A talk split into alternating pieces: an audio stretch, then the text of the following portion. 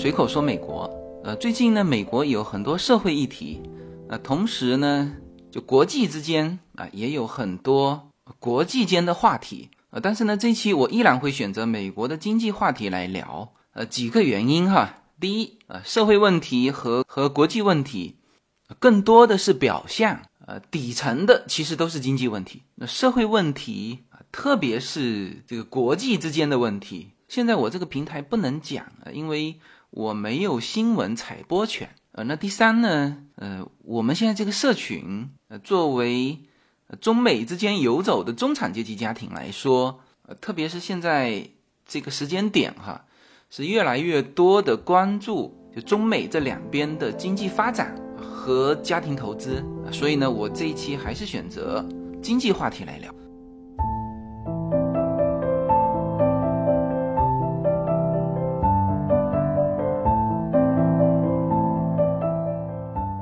这一期呢，我重点会聊美国的这个加息和加税的预期啊，会给美国以及全球经济带来怎样的呃一个影响？那么在说这个话题之前啊，可以点一下，就是苏伊士运河受阻的这个这个事件，这是一个偶发事件呃，那可能大家也都看到了这个新闻啊，甚至有一些标题就就以段子的形式。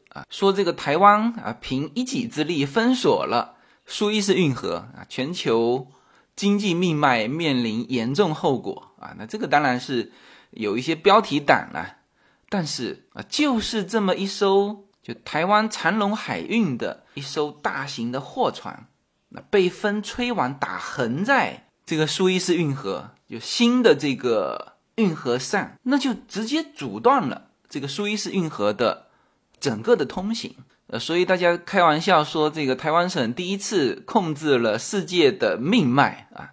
嗯，那当然，这一艘货船本身就是特大号的哈，这个吨位是二十二万吨，啊，长是四百米哈，而苏伊士运河总共它宽才两百多米，所以它打横过来之后，呃，它是斜斜的就卡在那里。嗯，那这条运河当然很重要哈，这是。亚欧航线叫叫必经之路，你当然可以绕道啊，绕到呃非洲海湾角，但是呢，那个时间要长七天到十天，而你现在在那里堵着了啊，你再去绕道，那可能时间要更长。那当然，现在埃及是把那个旧的运河河道给开起来，那这个缓慢通过吧，这个运河一堵。我们可以看到非常非常明显的就是，就是油价在它堵之前，前一天还大跌，啊，第二天突然间一根阳线拉回来，大家都在搞不清楚怎么回事的时候，啊，才看到新闻说，哦，原来是苏伊士运河堵了，就每天会有六十万桶原油从中东通过苏伊士运河运到欧美，呃，然后中国的就是这条河一堵啊，就是很多中国做外贸的也跳起来了。为什么？呃，因为他们跟这个美国这边啊，或者是跟欧洲这边签的啊，都是到岸的时间和价格。然后我刚刚从 中国的家里寄过来的一箱东西，估计也堵在那里。那当然，现在看到的就是埃及方面处理这个事情的能力是很让人担心的哈。我们看到的是就一辆挖掘机在那边解决这个事情，所以又又有好多段子。在编这个工作压力大啊，就你再大也大不过那个呃挖掘机上面的那个那个司机啊。就然后我看到的是，因为这个是今天周五嘛，这个是两天前的事情了，是吧？这条航道控制了全球海运贸易的百分之十四，全球石油运输的百分之十，是吧？可能我在说节目的时候，呃，他这条船还横在那里。呃，按照埃及。埃及官方说的，我不知道别人有没有篡改哈。说他如果周六解决不了这个问题，呃，可能呢就要等到下周了。这个说的很轻松啊，搞得星期天还休息似的。那么这件事情让很多人突然警惕了一个什么事呢？就是我们现在说的这个全球贸易，或者说我们现在说的全球经济啊，说的全球化，有的时候。你在事先呃，都觉得运转的非常正常，呃，但是实际上是脆弱的，是吧？你看这艘船现在停在这边已经两两三天了，那么这个时间还会不会更长？如果堵住这个全球贸易百分之十四的这个口，堵它一周时间啊，会不会就是全球供应链方面出现问题？因为大家知道现在的全球供应链是一环扣一环的，是吧？也许这边加工就差这个螺丝。呃，或者就差这个电路板啊，但是欧美或者是就是苏伊士运河两边，它本身是只能等待，是吧？你说另外找人做，这也不太现实。那而这个零部件的延迟，那一定会造成它整个成品的延迟。那整个成品的延迟又会造成什么样的经济的延迟啊？所以这个事情让我们突然间感觉，原来全球经济是可以如此之脆弱。是吧？我们当然说台湾省凭一己之力怎么样怎么样，这是开玩笑。但是呃，就是一艘船的船长是吧？他可能操作不清楚，呃，就能够引发呃这个叫全球化的危机。我们说严重一点，呃，当然没那么严重了啊。但是但是这件事情，呃，其实让蛮多人感受到，二零二一年我们的这个世界，我们的这个全球经济。包括美国的经济，包括中国的经济啊，还会发生什么啊？大家知道，二零二零年，在二零一九年的呃最后一期，我说了一期叫做“二零二零年不太平”啊，可能会叫大雨滂沱啊。结果二零二零年，我们我们遭遇了疫情，然后全球经济都遭遇了前所未有的影响，就是大家原来没有想到过说哦，可以有这种全球的这疫情。把全球的供应链全部打断了，是吧？所以就是在我们聊美国的加息跟加税啊，对于美国经济以及全球经济带来影响的时候，呃，我特意讲了这个事件啊，也许是个小事件哈，也许今天呃那个船就就摆过来了，因为它其实就搁浅了嘛，它其实用一个更大的相反的力气，呃，就可以把它摆过来，但是没有这个力气。因为它是，呃，全球好像是第二大的货船，呃，也是迄今为止苏伊士运河啊通过的最大的货船，上面好像有两万接近两万个集装箱，呃，那么我们当然是希望这个苏伊士运河赶紧通航啊。随口说，美国的听友大家好，我的新书《平行美利坚》目前已经在。当当网、京东等各大网站均开始正式发售，同时在电子书 Kindle 上也已开始发售。那么这本书是随口说美国的第一本书，也是我个人第一本书。拨开迷雾看美国当下，中美两国恰是两条平行线，只有穿梭其中的人才能看清一切。希望大家支持这本书，现在就可以立刻在网上下单购到这本书。谢谢大家。OK，那我们开始聊，呃，美国现在的一个经济预期。大家会看到最近的全球股市走的都非常纠结，呃，那就根本点是在于美国的股市走的很纠结，呃，那因为美国是金融中心嘛，嗯，在美国上市的公司，其实不仅仅是美国的公司，这里面包括全球的公司啊。当然，最近大家都知道的中概股，那因为那个。两边会计准则、法律的这个叫灰犀牛啊！我这个大前天对，就因为前天这个中概股大跌嘛，大前天正好就前一天还在我们的美股第几个群？第九个群好像，因为正好看到了聊那个呃中概股的问题，我还在群里面呃，因为我现在更多的是在会员群聊嘛，因为。会员群本身就好几个群了，那没有精力再到那个美股群去聊啊。但是正好看到了就聊，就是中概股现在呢是属于一个叫灰犀牛。什么叫灰犀牛啊？就是它其实一直在，但是呢，它如果不动，你是不会看见它的。这叫灰犀牛。黑天鹅叫偶发事件，灰犀牛其实是一直在啊。所以中概股的这个问题其实是灰犀牛。呃，所以我自从去年开始做美股以来，呃，我其实是一直提醒中概股的呃问题哈，就是这里都是联动的，呃，所以我想你不管怎么看这个世界哈，这个世界从这个经济的这个角度啊，其实方方面面都是联动的。啊，所以我们来关注一下美国的啊接下去的一个经济发展，那或者说我们对它的预期，呃，那现在对于美国的整体经济来说，呃，有两个预期是摆在面前的，但是呢又不知道什么时候落下啊，或者说是一个比较漫长的一个通道，就进入一个通道。啊，这就是加息和加税。那我们先来说一下，就加息和加税的预期是怎么来的，然后啊，再来说一下它的影响。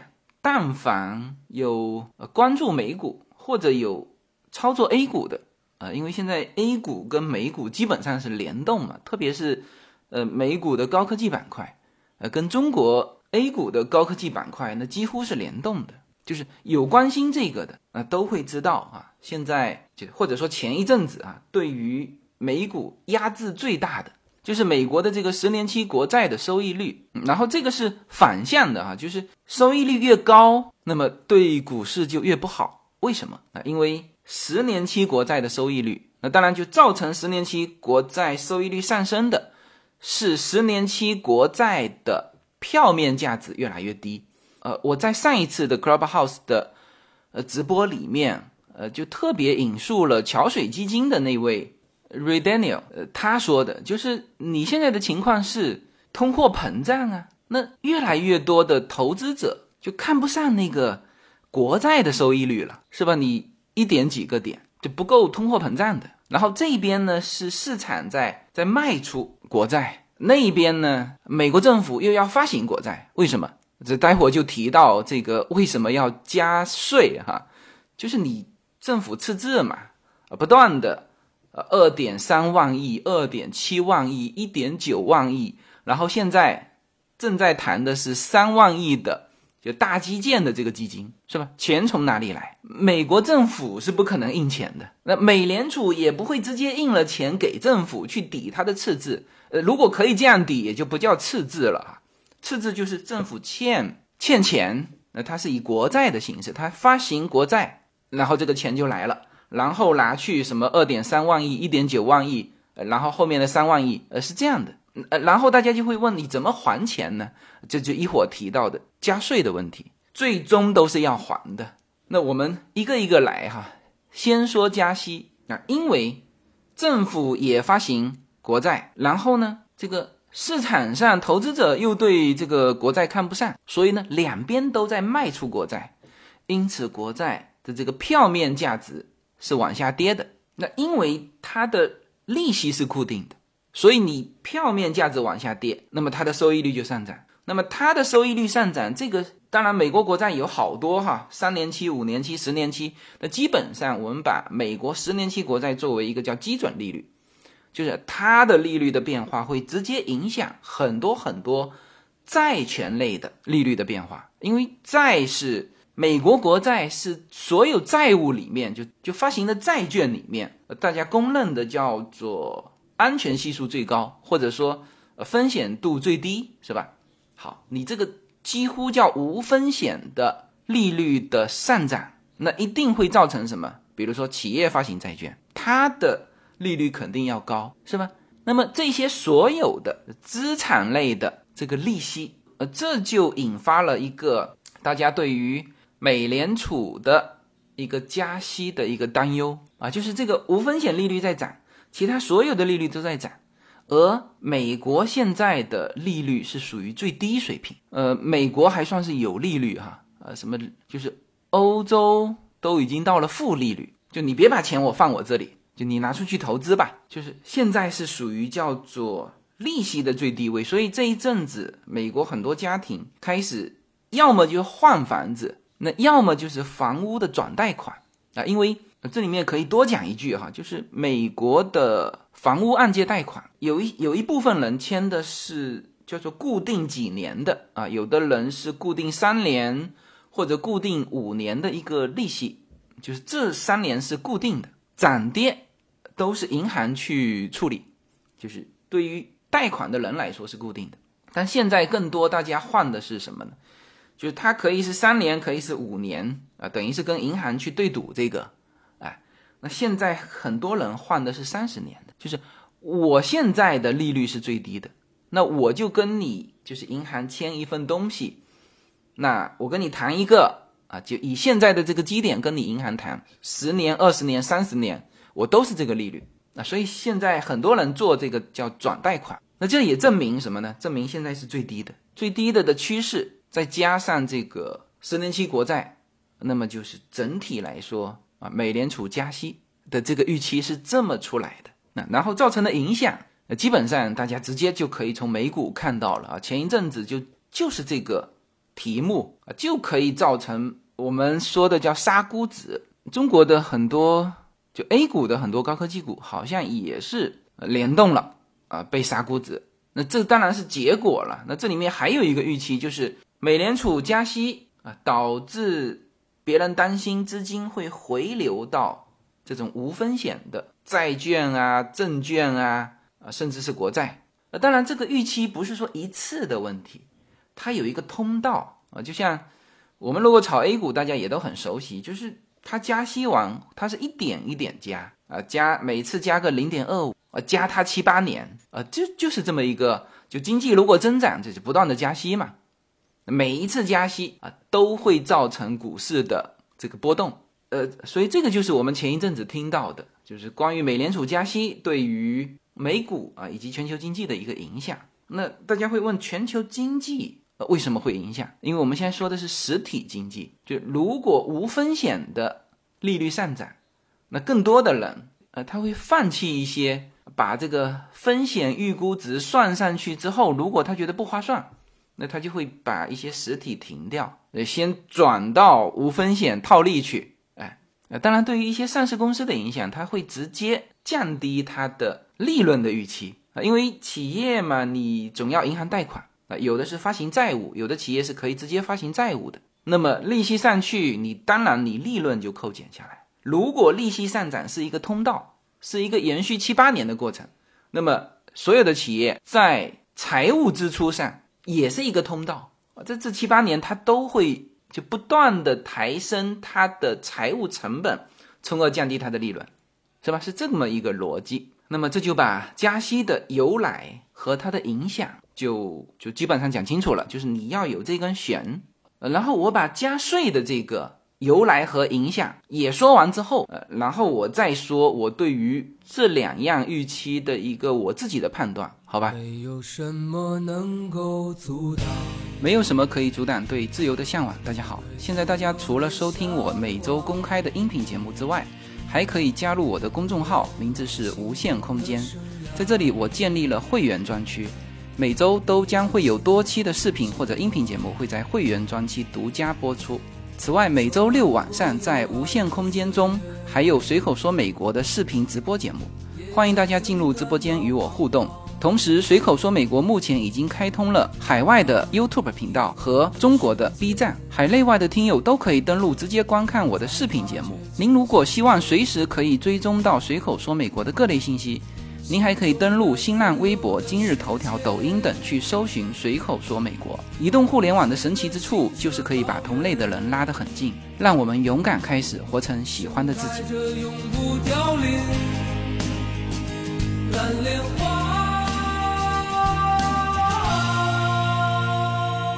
好我们来说，呃，这个叫加税，加税是这几天的这个对于股市影响最大的一个话题啊。其实这些东西啊，加息和加税都不是凭空冒出来的。呃，但凡有一点经济知识的，你都要知道这个国家的经济和全球的经济是怎么运转的。比如，我们从这个去年，我们说三月份的时候，为什么我们入市啊？是我听到了。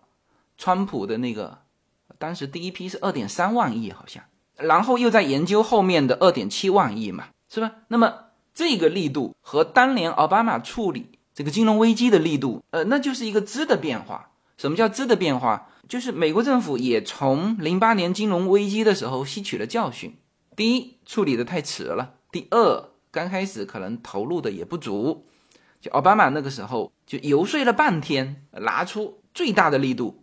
八千亿是吧？川普一出手就是四二点三万亿，那这里面差了三倍。然后后面陆续的，包括这次通过的这个一点九万亿，一点九万亿几乎这次不打折哈，唯一把它折扣掉的，就是共和党不同意，后来把它废掉的，就在这个一点九万亿的这个计划里面，是民主党夹带的一个失货，什么呢？就是每小时最低工资十五块钱那那个事情，那个把它废掉了啊，其他的基本上一点九万亿没有克扣多少，就全部通过了。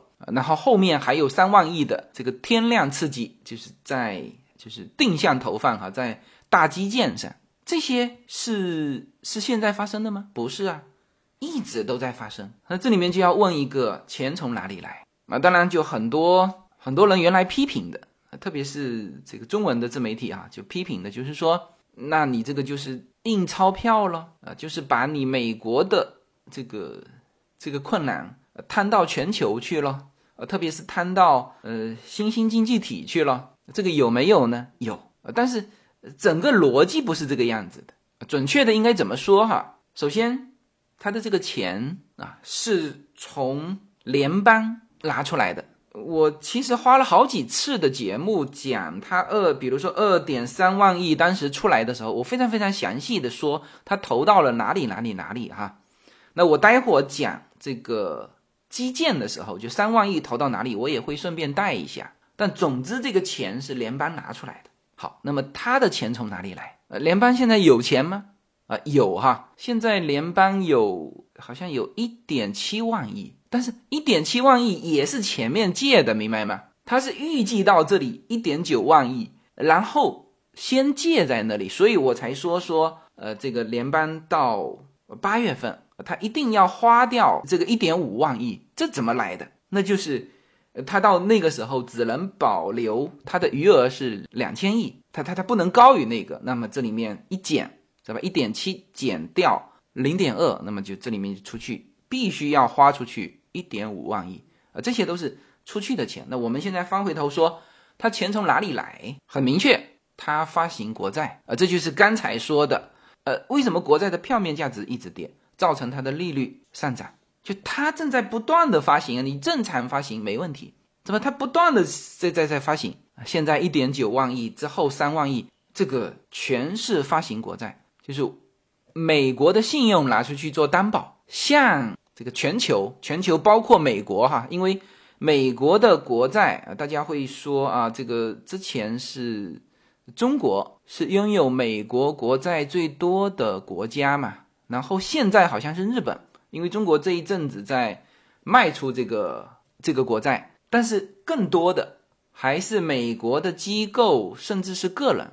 美国个人也可以买国债，但是呃你要自己上网啊去填一系列的表格是可以买的哈，可以买到国债。但更多的是机构。你看哈，根据公布的数据，呃，美国国债的百分之七十啊是由美国国内政府机构投资者。以及美联储所持有外国就是国外的债权人，包括中国在内，包括日本在内，所有的合起来，呃，国债占比还不到百分之三十。呃，当然，美国国内有很多的，就是这种机构投资者，包括国家养老金，啊，这些都是持有这种无风险资产的一个最大的这种持有人。呃，那么现在就截止到三月一号哈，美国国债的规模大概是二十八万亿。OK，那么这个就是政府通过向美联储借钱的这个方式来发啊，这些叫做经济刺激计划。嗯，那么这个呢，就是从现在回头看，这次美国的疫情，而且持续这么长时间，就是到了疫情的末期哈，就是现在啊，现在就是叫做疫情的末期。很多很多企业撑不下了。就如果没有这个川普的二点三万亿、二点七万亿，拜登现在的一点九万亿，就如果没有这个哦，那这次又一定是零八年金融危机的时候的惨样，就是无数的小企业会破产，大家失业率会急剧提高，然后就是恶性循环，是吧？失业、破产，然后房子就。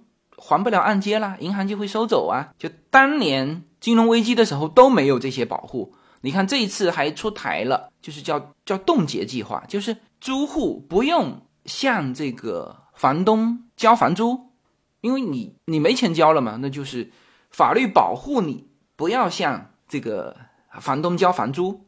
那同时有一个保护是保护房东不要还银行贷款，就是这几个月全部冻结住了，一直冻结到现在哈。就当然你有能力，你当然是可以还的，你就没有能力，就是银行不允许收呃房东的这个房子，房东也不允许收房租的租金，就这么硬保护下来的。然后在这一年多的时间，大家如果有听我的节目哈，也知道就是小企业主的保护不断的发钱，就不断的有各种的补助，包括我大概是半个月前还办理了 PPP 的第二期计划，就是呃，他也也发的不多，就是你这就是你的这个公司，就根据你公司的人头，它主要是针对人，就是你不要去辞退你的员工。就我直接发两个半月的这个工资啊，实际上我看了一下，它基本上就是全体员工的工资的乘以二点五倍，就直接补贴到我们的账户来。那当然，他说你要提供拿去发工资的证明，那这个发工资的证明本来就在我们这个财务凭证里面嘛，是吧？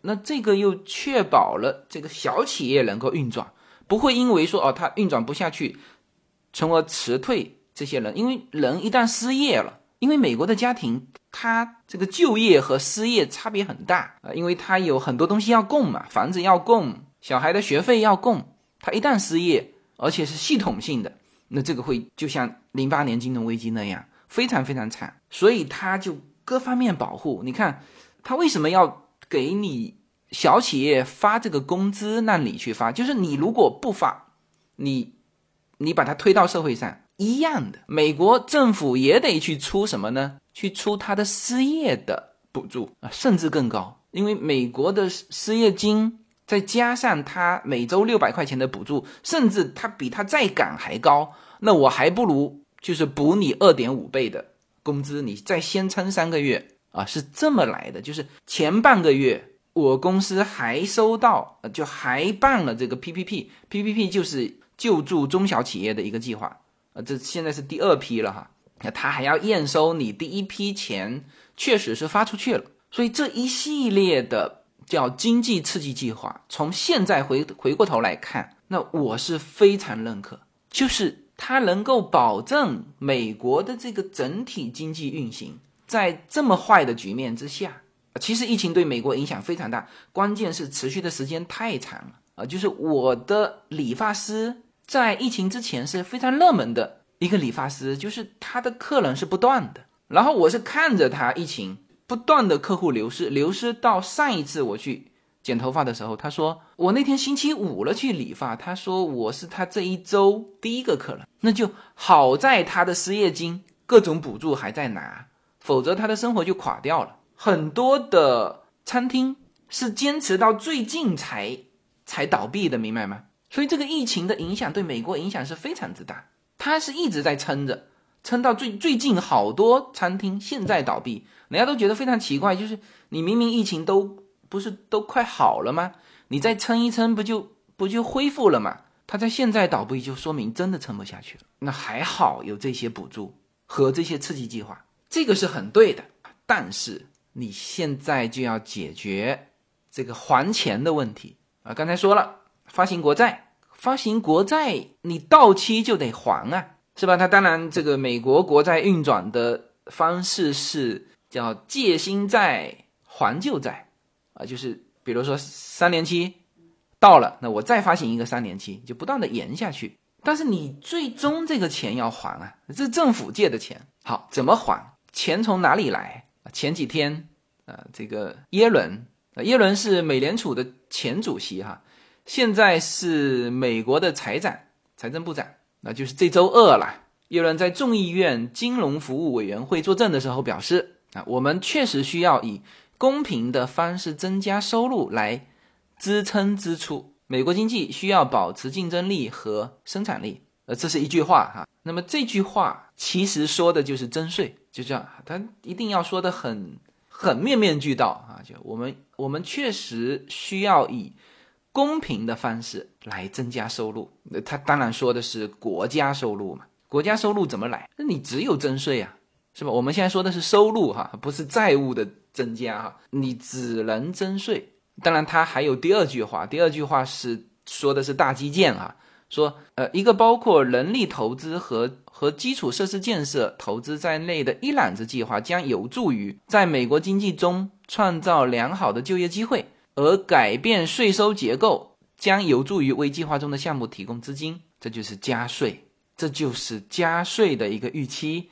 其实这个预期从政府开始借钱，你就应该要预计得到。那当然，这个耶伦说了很多面面俱到的话啊，说拜登政府不会做任何伤害小型企业或者中低收入美国人的事情。然后重点就开始描绘这个这个还要再借三万亿，呃，这个财政刺激计划怎么刺激？刺激在哪里？你看，根据彭博社的最新报道。拜登正在筹划一个三万亿美元的财政刺激计划，旨在提振经济、削减碳排放、缩小贫富差距。其中包括一项规模庞大的基础设施方案，还有教育、提高劳动力素质以及应对气候变化。那么提到的呃基建这一块，就是大部分会投入到改善基础建设、清洁能源配置以及啊。开发五 G 电信等未来高成长行业啊，那么这里面它其实讲的非常清楚了哈。一个是基础设施，我们虽然说大基建，但是基建只占三分之一，按这样看哈，呃，剩下的是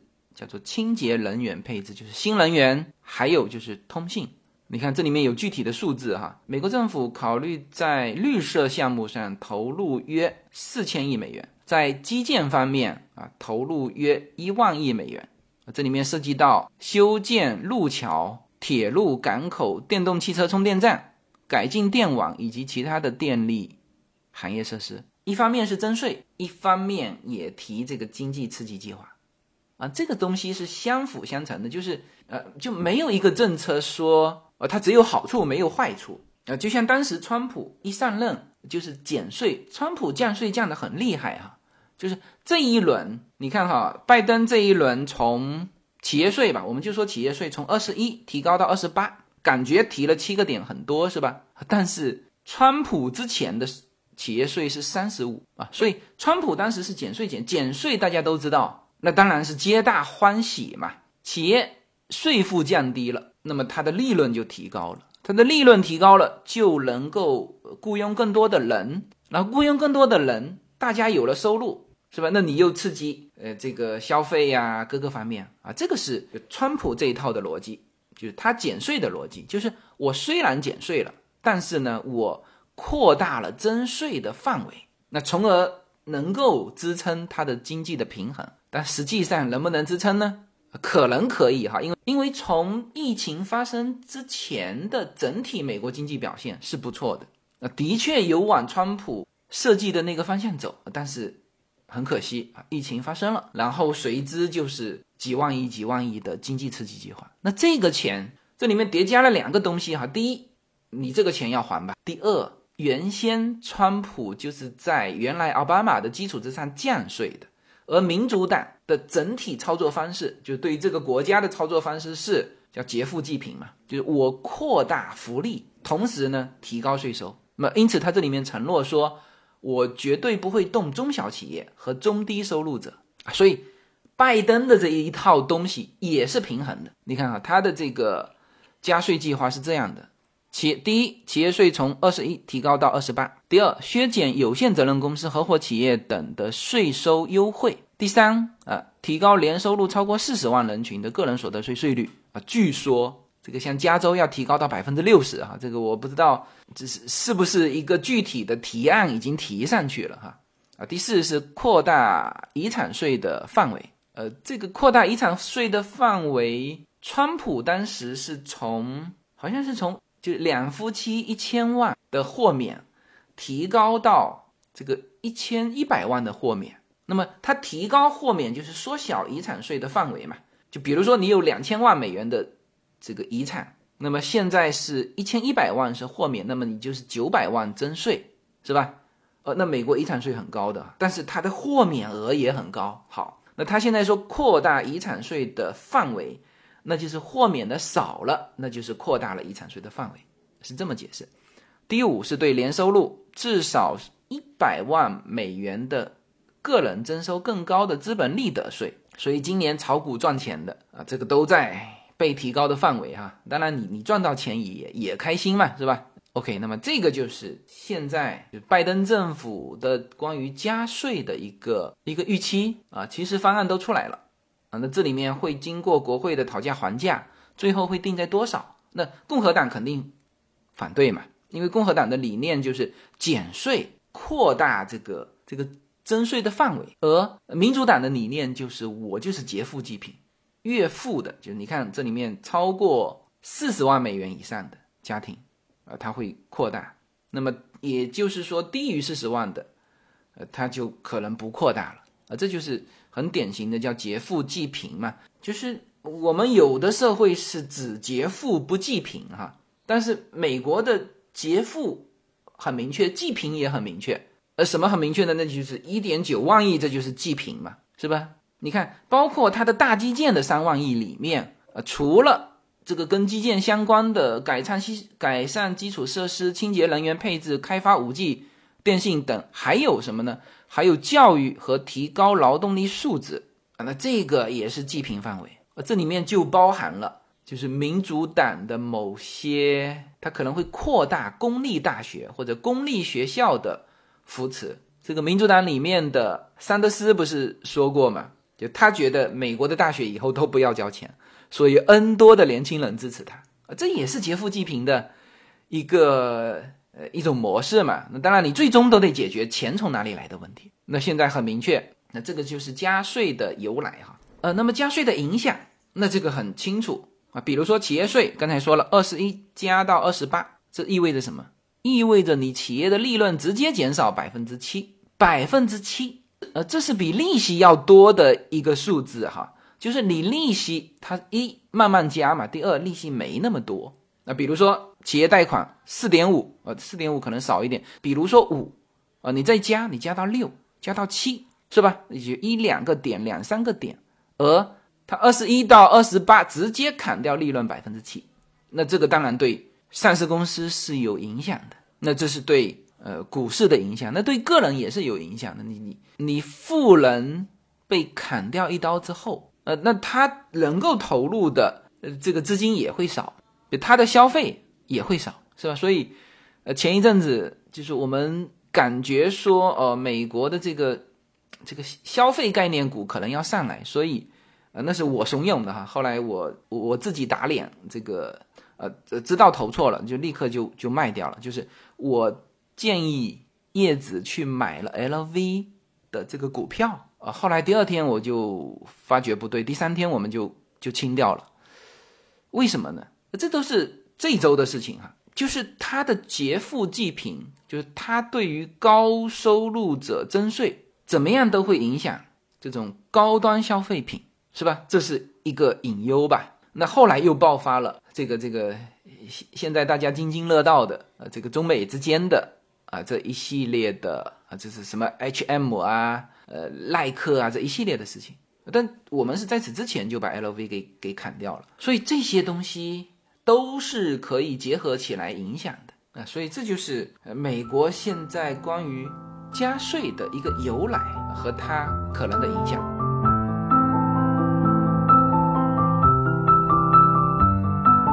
大家好，我们的社群品牌 Yuna N Lin 的加州优选商品已经在中美热销中。在美国，你只要在亚马逊上搜寻 Yuna Lin Y U N A L Y N N，立刻就会跳出我们的商品。目前，Una Nlin 这个品牌已经热销到美国一百七十多个城市。在中国，你只要在手机淘宝中同样输入 Yuna Lin Y U N A L Y N N。你就可以找到我们 Una Nlin 的天猫国际旗舰店。如果您是在喜马拉雅上听到这则信息，那么直接在我的这个节目的封面，你会看到一个红色的推车，写着 “Una Nlin 牛油果油啊，点击进去，也就是我们天猫国际的旗舰店。现在无论你是生活在美国还是生活在中国，您都会非常方便的能够网购到我们 Yuna N Lin 这个品牌的商品。拿起手机下单，就可以品尝到自由军一家为您分享的加州阳光的味道。谢谢大家。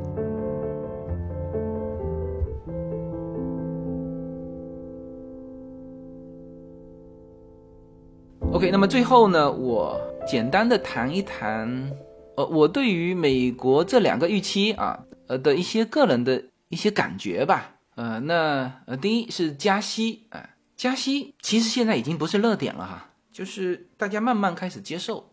这就是我前一阵子刚刚有人说，哎呀，如果突破这个十年期债务收益率突破一点五，感觉就像世界末日似的。其实不是啊，我还发了一张图，曾经美联储的国债收益率达到过十六啊，啊八几年的时候好像，呃，然后现在呀也是这个国债收益率从最低谷走上来，只是说最近走的有点猛，会会激发这个加息的预期，所以我当时说这个不是什么问题。然后关于加息。按照历史以来，美联储的这个惯例，它是在就加息的前前可能前一年多就开始喊要加息，是吧？你看现在也是啊，美联储啊暗示，就美国联邦基金市场现在暗示美联储到二零二零年底，那现在是二零二一年嘛，就是一年半之后，二零二零年底加息二十五个基点，就百分之零点二五嘛，然后还要再加上说。可能性为百分之七十，上周是百分之五十。那同时预期二零二三年三月份几乎肯定会加息。现在大家知道这个加息预期就最终的这个准确的透露出来的版本是什么了吧？就是在一年零三个季度之后，在二零二零年底的时候，可能会加息百分之二十五的可能性从百分之五十上升到百分之七十。呃，然后落到实处的说，二零二三年三月份，也就是说整整两年之后才会开始加息。但是，就现在市场就不断的在炒作这个概念，你觉得他会炒作两年吗？是吧？到了两年之后，二零二三年三月份第一次加息的时候，那叫做利空出尽，就欢天喜地的加息，是吧？他他往往是这么操作的，就前面就先给你。来打压，所以这个是关于加息啊，我的个人感觉就是这个风口已经过了，就现在不谈论加息这个事情了啊，它其实谈论的是加税，然后呢，它这里面有一个漫长的预期，然后其实现在的点不是高点，而是低点，因为是最低点，所以才即将进入加息通道，那所以这个是关于加息的，嗯，好，我们再来说加税。